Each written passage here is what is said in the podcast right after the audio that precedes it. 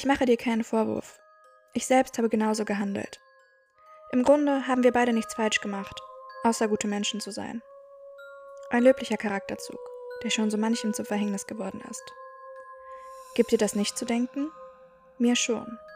Aber das ist jetzt auch nicht mehr wichtig. Ich kann dich nicht retten vor dem, was dir nun bevorsteht. Aber ich kann dir erzählen, wie es mir damals erging. Vielleicht wird es dir ja sogar helfen. Zumindest wirst du dich danach nicht mehr ganz so alleine mit deinem Schicksal fühlen. Der Tag, an dem es mir passierte, war ein Tag wie jeder andere auch. Genau wie du kam ich gerade von der Arbeit, Kopf und Glieder schwer, in Gedanken bereits am heimeligen Schutz der eigenen vier Wände. Es nieselte leicht, und obwohl ich keinen Schirm dabei hatte, verzichtete ich darauf, die Kapuze meines Parkers überzuziehen. Du ahnst gar nicht, wie sehr ich diese Entscheidung inzwischen bereue. Womöglich hätte ich das Mädchen gar nicht bemerkt, wäre mein Sichtfeld auf diese Weise eingeschränkt gewesen. Doch leider sah ich sie. Sie stand etwa drei Meter von mir entfernt am Bahnsteig und schien, so wie wir alle anderen auch, einfach nur auf die nächste Bahn zu warten. Ich schätzte sie auf etwa fünf Jahre und ich erinnerte mich noch gut an meine Verwunderung darüber, dass ein so kleines Kind offenbar ganz allein in der U-Bahn unterwegs war. Sie war real, das nur vorweg. Ich sah sie so deutlich, wie du mich gerade siehst, und etwas an ihr zog mein Blick wie eine Schnur zu sich. Womöglich war es ihr Mantel. Dieses grelle, fast schon schreiende Rot, das sich wie ein Signalfeuer vor dem grauen Alltag um mich herum abhob. Ich würde fast behaupten, dass sie leuchtete.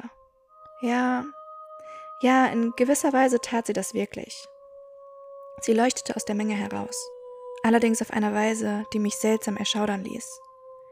Irgendwie musste ich bei ihrem Anblick an eine Blume denken, eine Blume, deren bunte Blütenblätter sich blitzartig um jedes arglose Insekt schließt, das es wagt, sie zu besuchen. Du kannst es gerne Instinkt nennen, doch etwas tief in mir rief lautstark, mich von diesem Mädchen um jeden Preis fernzuhalten. Ich glaube, es war dieselbe Stimme, die dich davon abrät, ins Feuer zu greifen, oder dir beim Anblick einer Messerklinge zuraunt, wie scharf und gefährlich so ein Ding ist. Wie leise sie trotz der Wichtigkeit ihrer Botschaften stets ist, nicht wahr? Umso unglaublicher, dass ich damals tatsächlich auf sie hörte und mich wieder abwandte. Zumindest bis zu dem Moment, in dem die Kleine so blitzartig den Kopf in meine Richtung drehte, dass ich in der eigenen Bewegung regelrecht erstarrte.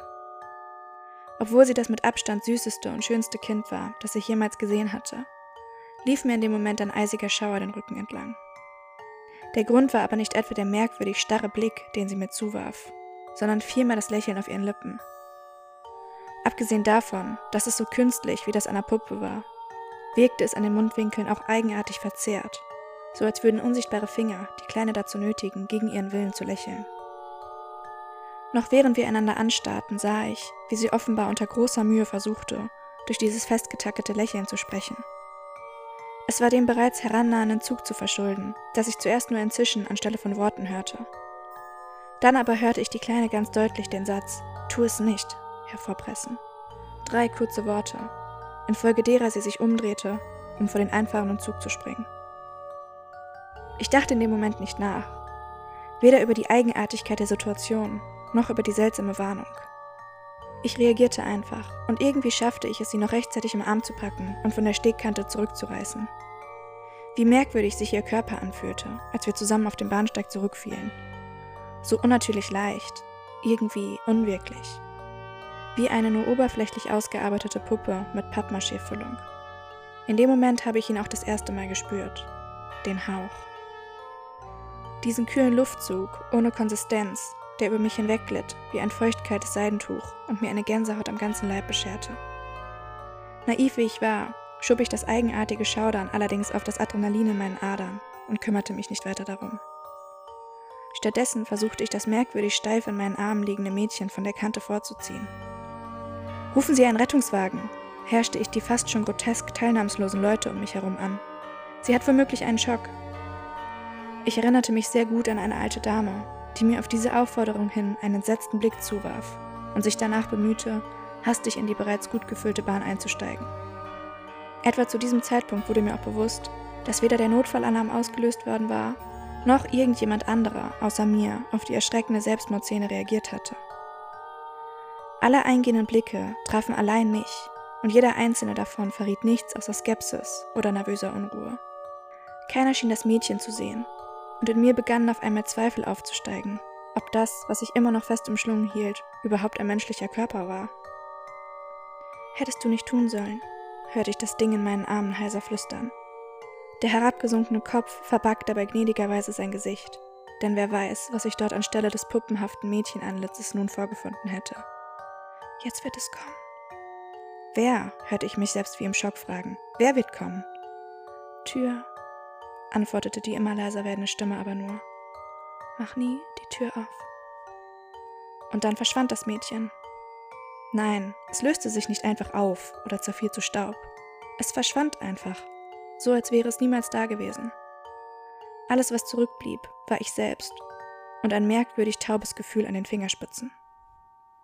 Ich weiß nicht, wie lange ich danach völlig perplex auf dem leeren Bahnsteig gesessen bin. Zu verwirrt, um entsetzt zu sein, und zu entsetzt, um mir reale Gedanken über das Erlebte zu machen. Ob ich letztendlich selbst gegangen bin oder von ein paar Bahnhofaufsehern rausgeworfen wurde, weiß ich ebenfalls nicht mehr. Woran ich mich hingegen noch gut erinnere, ist das merkwürdig beklemmende Gefühl auf dem Heimweg. Ich könnte jetzt behaupten, es fühlte sich an, als würde mich etwas verfolgen, und in gewisser Weise stimmte das auch. Zeitgleich ist es aber auch völlig falsch. Etwas schien mir zu folgen, um zeitgleich bereits bei oder vielmehr um mich zu sein. Macht das irgendwie Sinn? Egal, du wirst es ohnehin am eigenen Leib erfahren. Du wirst fühlen, wie es dir folgt und zeitgleich seine schwere Präsenz wahrnehmen, so als säße etwas ohne tatsächliches Gewicht auf deinen Schultern. Und genau wie damals bei mir, wird diese merkwürdige Wahrnehmung restlos verblassen, so wie du über deine Türschwelle getreten bist. Genau wie ich wirst du durchatmen, dir übers Gesicht oder die Haare streichen und dich blinzeln fragen, was war denn das? Womöglich wirst du sogar lächelnd den Kopf schütteln und dich selbst für deine Fantasie oder deinen übermäßigen Medienkonsum tadeln. Gut möglich, dass du die ganze Sache sogar vergessen und einen angenehmen, erholsamen Abend verbringen wirst. Alles wird in Ordnung sein, bis es Nacht wird. Denn dann wird das Klopfen an deiner Haustür beginnen. Anfangs war es so leise, dass ich davon gar nicht erwachte. Erst als ich nachts aufstand, um ins Bad zu gehen, fiel es mir auf, dieses leise, fast zaghafte Klopfen. Genau genommen war es nicht einmal ein echtes Klopfen, vielmehr ein Tick-Tick, wie von einer gegen die Tür tippenden Fingerspitze. Nach dem ersten Schock dachte ich zwangsläufig an einen Streich oder einfach einen dummen Scherz, der sich irgendwer im Haus mit mir erlaubte. Alles sprach dafür, die Tür aufzureißen und dem Witzbold da draußen seinerseits einen gehörigen Schrecken einzujagen. Das Einzige, was mich letztendlich davon abhielt, war die anhaltende Monotonie des Geräusches. Das Klopfen änderte weder Rhythmus noch Geschwindigkeit. Selbst nach mehreren Minuten blieb es dieselbe, durchgehende Sequenz an leisen Tick-Tick-Tick-Lauten. Es ist sehr verwirrend, wenn Angst und Skepsis sich im Geist einen Kampf miteinander liefern.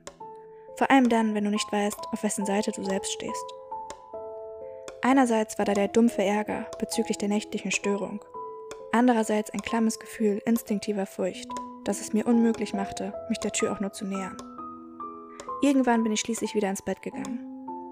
Das Klopfen hielt so lange an, bis ich trotz Herzrasen einschlief, und ich bin sicher, dass es sich die ganze Nacht über hingezogen hat. Am nächsten Morgen war von all dem nichts mehr übrig als der schale Nachgeschmack eines schlechten Traums.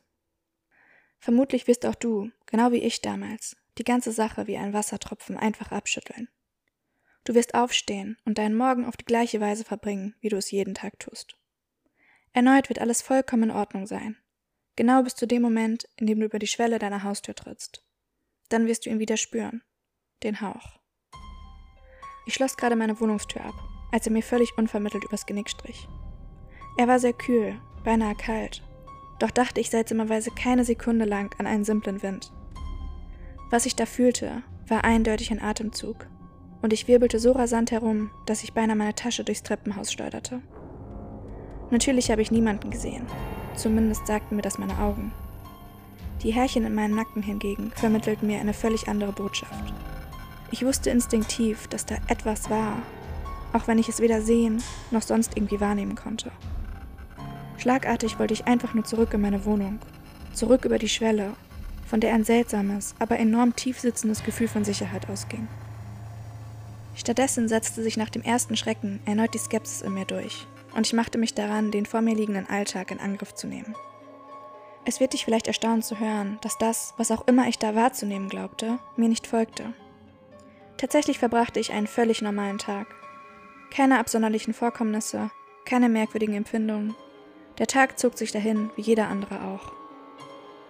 Erst als ich am Abend vor meiner Haustür stand, spürte ich wieder den kühlen Hauch in meinem Genick. Etwas schien auf mich gewartet zu haben, und ich konnte die Tür gar nicht schnell genug aufschließen, um in die Sicherheit meiner Wohnung zu flüchten. Erneut fiel die seltsame Beklemmung von mir ab, kaum dass ich über die Schwelle getreten war. Der Unterschied war nur, dass ein Teil der Furcht dieses Mal blieb. In der darauffolgenden Nacht ertönte wieder das monotone Klopfen an der Tür. Es war immer noch vergleichsweise leise, aber deutlich lauter als beim ersten Mal. Nachdem ich dem Geräusch eine Weile gelauscht hatte, stand ich auf, in der festen Gewissheit, diesmal wirklich nachzusehen, wer sich einen derart dummen Scherz mit mir erlaubte. So wie ich aber vor der Tür stand, hielt mich erneut eine merkwürdige Vorahnung davon ab, die Hand nach der Klinke auszustrecken. Stattdessen hämmerte ich nach kurzem Zögern selbst gegen das solide Holz. Verschwinde! Schrie ich dabei, und schlagartig verstummte das aufdringliche Geräusch von der anderen Seite. Einen naiven, aber sehr erleichterten Moment glaubte ich tatsächlich, den nächtlichen Störenfried damit endlich in die Flucht geschlagen zu haben. Vielleicht zwei, maximal drei Atemzüge hielt diese falsche Euphorie an, Danach setzte das Klopfen nahtlos wieder ein. Von dem Tag an wurde das Geräusch jedes Mal ein wenig lauter und schneller. Hatte es anfangs noch wie ein gegen das Holz tippender Fingernagel geklungen, war es nach einer Woche bereits zu einem soliden Pochen angeschwollen. Nach zwei Wochen klang es, als würde jemand mit geballten Fäusten gegen die Tür hämmern, und ich konnte nicht begreifen, warum keiner meiner Nachbarn auf den nächtlichen Lärm aufmerksam wurde. In der Arbeit wurde ich immer öfter auf meinen mehr und mehr desolaten Zustand angesprochen, den ich notgedrungen als schlafraubende Migräneattacken erklärte. Wer hätte mir schon geglaubt, dass ich inzwischen Nacht für Nacht in meiner hell erleuchteten Wohnung saß, während jemand oder etwas von draußen so fest an die Tür hämmerte, dass sie bereits in den Angeln bebte. Am Ende der dritten Woche entdeckte ich die ersten Risse und Kratzer im Holz. Ich kann nicht beschreiben, welche Gedanken die eigenartigen Spuren in mir auslösten ob ich dabei an Hände oder Pranken dachte, an Finger oder Krallen oder womöglich etwas völlig anderes. Ich kann nur sagen, dass meine Nachbarn auch davon nichts mitbekamen. Sie schienen weder die Kratzer im Holz noch den nach und nach abrückenden Verputz um den Türrahmen zu bemerken. Auch die merkwürdigen Brandspuren auf meiner Fußmatte schien niemand außer mir zu sehen. Was immer Tag für Tag auf meiner Türschwelle zurückblieb, um geduldig auf meine Heimkehr zu warten, war offenbar allein für mich bestimmt. Neben all der Furcht und der Verwirrung war das, glaube ich, das schlimmste Gefühl, das ich empfand. Das Gefühl, völlig alleine mit etwas zu sein, das ich selbst jetzt immer noch nicht mit Worten erklären kann. Anfang der vierten Woche meldete ich mich auf unbestimmte Zeit krank. Ich schaffte es einfach nicht mehr über die Schwelle zu treten. Die davor lauernde Präsenz war inzwischen von derartiger Gier erfüllt, dass der bloße Gedanke daran, sich ihr auch nur zu nähern, in mir bereits das Verlangen zu schreien auslöste. Ab dem Zeitpunkt erkannte ich auch endlich, dass ich ein Gefangener geworden war. Gefangen in den eigenen vier Wänden, mit einem namenlosen Grauen als Wächter. Einmal brachten mir zwei Kollegen ein paar Einkäufe vorbei. Noch immer habe ich das Knirschen des abgebröckelten Putzes unter ihren Schuhsohlen im Ohr. Wie war es nur möglich, dass sie es nicht sahen? Die zentimetertiefen Spuren im Holz, die Risse in der Wand, die immer schwärzeren Brandspuren auf der Türmatte. Wie war es möglich, dass sie den kalten Atem nicht fühlten, der unentwegt über sie hinwegstrich, während sie sporadisch mit mir im Türrahmen plauderten? Wie konnte es sein, dass sie diese fast greifbare Gier in der Luft nicht fühlten? Meine Güte, wie knapp ich damals doch davor stand, beide über die Türschwelle in die Wohnung zu zerren. Im Nachhinein ist es wohl gut, dass ich es nicht getan habe. Wer weiß, was ich damit letztlich ausgelöst hätte. Was ich hingegen umso mehr bereue, ist, dass ich ihren Vorschlag, mich zum Arzt zu fahren, ausschlug.